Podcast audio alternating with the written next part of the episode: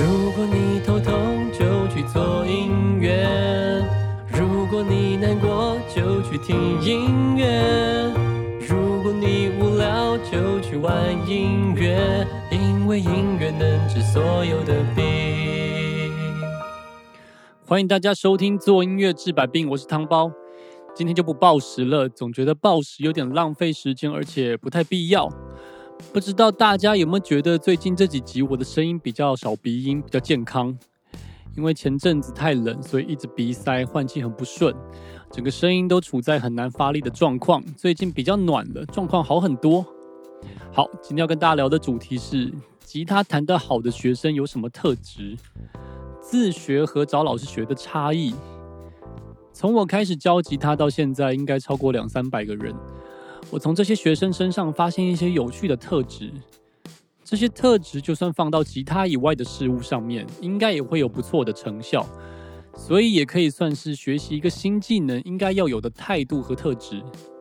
所以我来整理一下吉他弹得好的学生有哪些特质。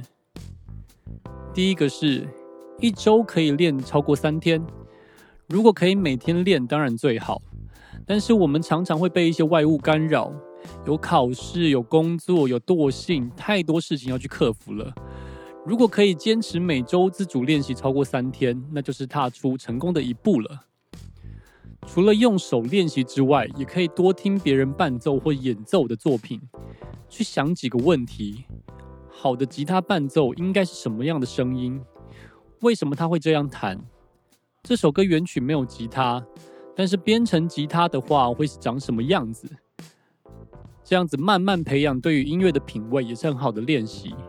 所以学吉他、弹吉他练习，不一定是拿着吉他才叫练习的。第二个是找一个人当做目标，只要他弹过吉他都算，以弹的跟他一模一样当做一个标准。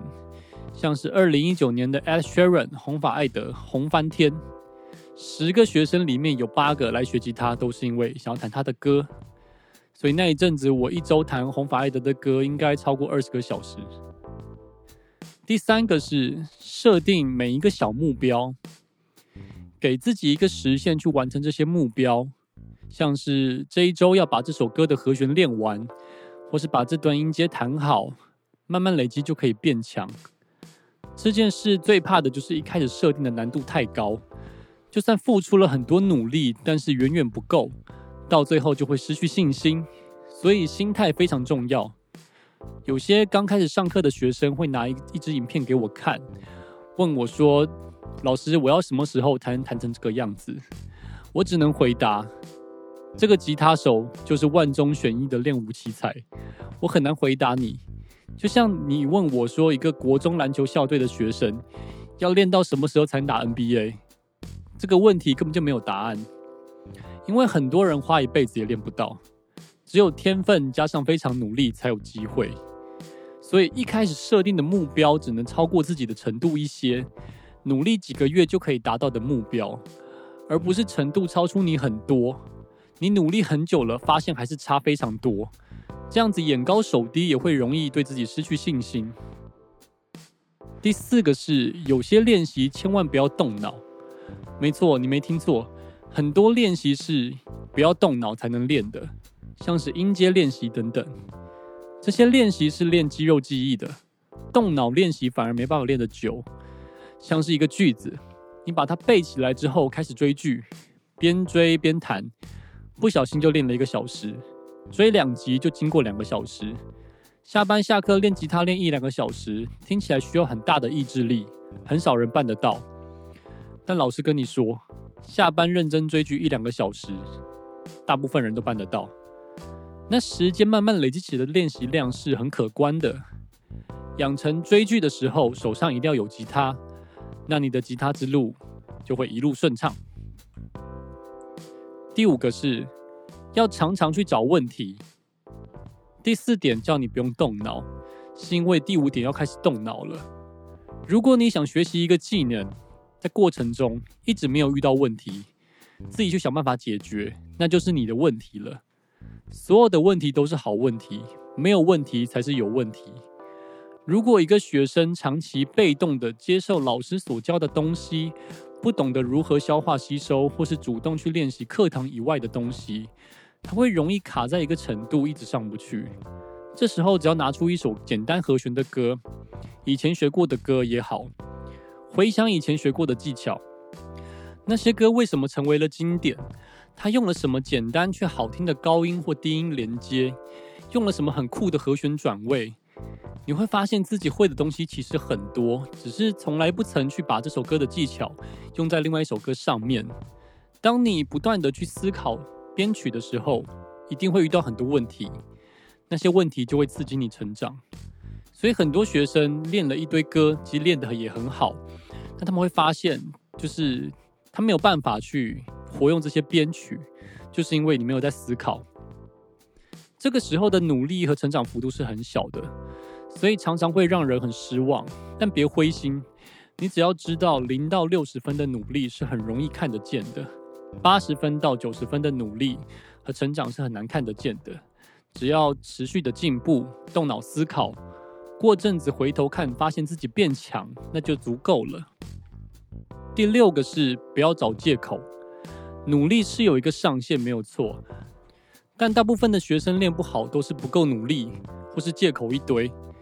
我还记得有个小朋友跟我说，他功课很多，考试很多没办法练。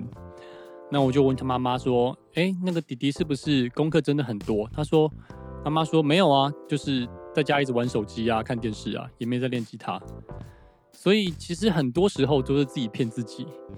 一首歌要是没有练到已经背起来了，都是练习量不够，那只是不够努力而已，绝对不是天分不足。天分不足跟努力不足是很容易看出差别的。既然花了钱来学习了，就该拿出态度。今天的自己比昨天的自己更进一步就够了。第七点，不要偏食。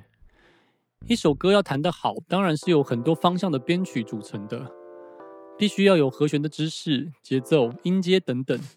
大部分人最讨厌练音阶和学习乐理，但是若不练音阶和乐理，想要编出有个帅气的 solo 或是一个很酷的和弦进行，那是不太可能的。前期的付出都是必要的，所以有些东西虽然难以下咽，但是为了追求更厉害的编曲技巧，这些东西是必须要练的。我必须说，音阶真的是个蛮无聊的东西，但这个东西可以无脑练，就像第四点教你的方式，背起来之后呢，用肌肉记忆的方式去学习，不要动脑。做一些时间规划，像是这两周一定要把这个音阶练熟，其实也没那么难。乐理也没有想象中这么难，乐理就是统计学而已。大家觉得好听，有人把它记录下来，变成一个公式给大家方便使用。会不会乐理的差异就是，会的人可以当做武器，随心所欲的使用；不会的人只能碰运气使用，如此而已。长期下来。若是你发现自己会有意识的跳过某些歌或是某一些技巧，那就是你要跳脱舒适圈的时候了。再来，我们要进入到第二个主题：学吉他自学和找老师学差别在哪？我认为，除非你是一个练武奇才，不然找老师学是最省时跟少走冤枉路的方式。要是你练了一个错误的方式，习惯用这种方式练习之后，要矫正这个坏习惯会花更多的时间。那还不如一开始就是一张白纸，学会了正确知识之后，慢慢习惯就会事倍功半。当然，找老师学也不是乱找，这边有一些标准给你参考。第一个是搜寻看看这个老师的作品，或是这个老师教出来的学生的作品，风格是不是你喜欢的。有没有足够的教学或是表演资历等等？如果想学木吉他，就不会找到一个只弹电吉他的老师学；如果想弹演奏曲，就不会找到一个只练弹唱的老师；如果想成为职业乐手，那就会想办法找到一个现任或是曾经是职业乐手的老师学习。找到对的老师是很重要的事。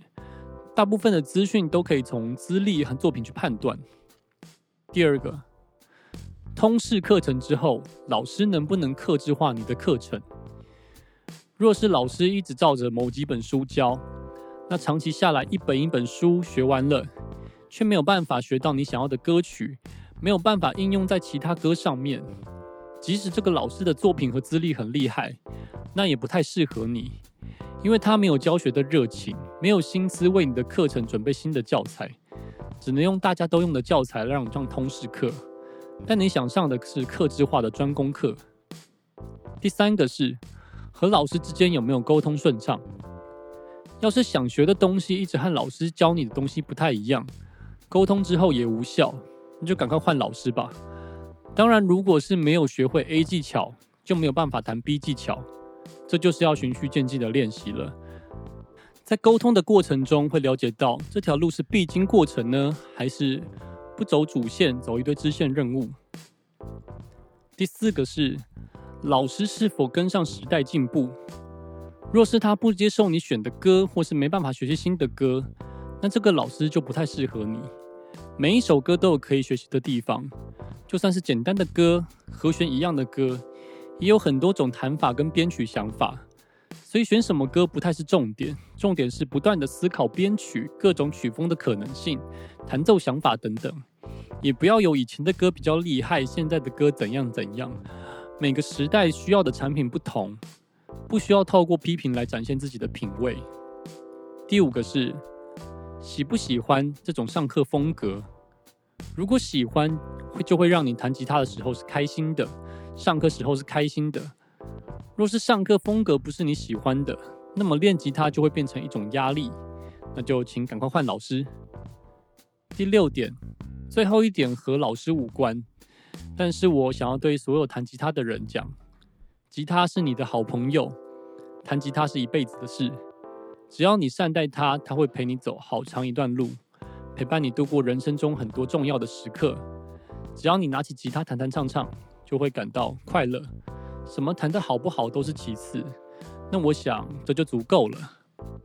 谢谢大家的收听，你喜欢今天的分享吗？留下你的感想吧，我们下一集见。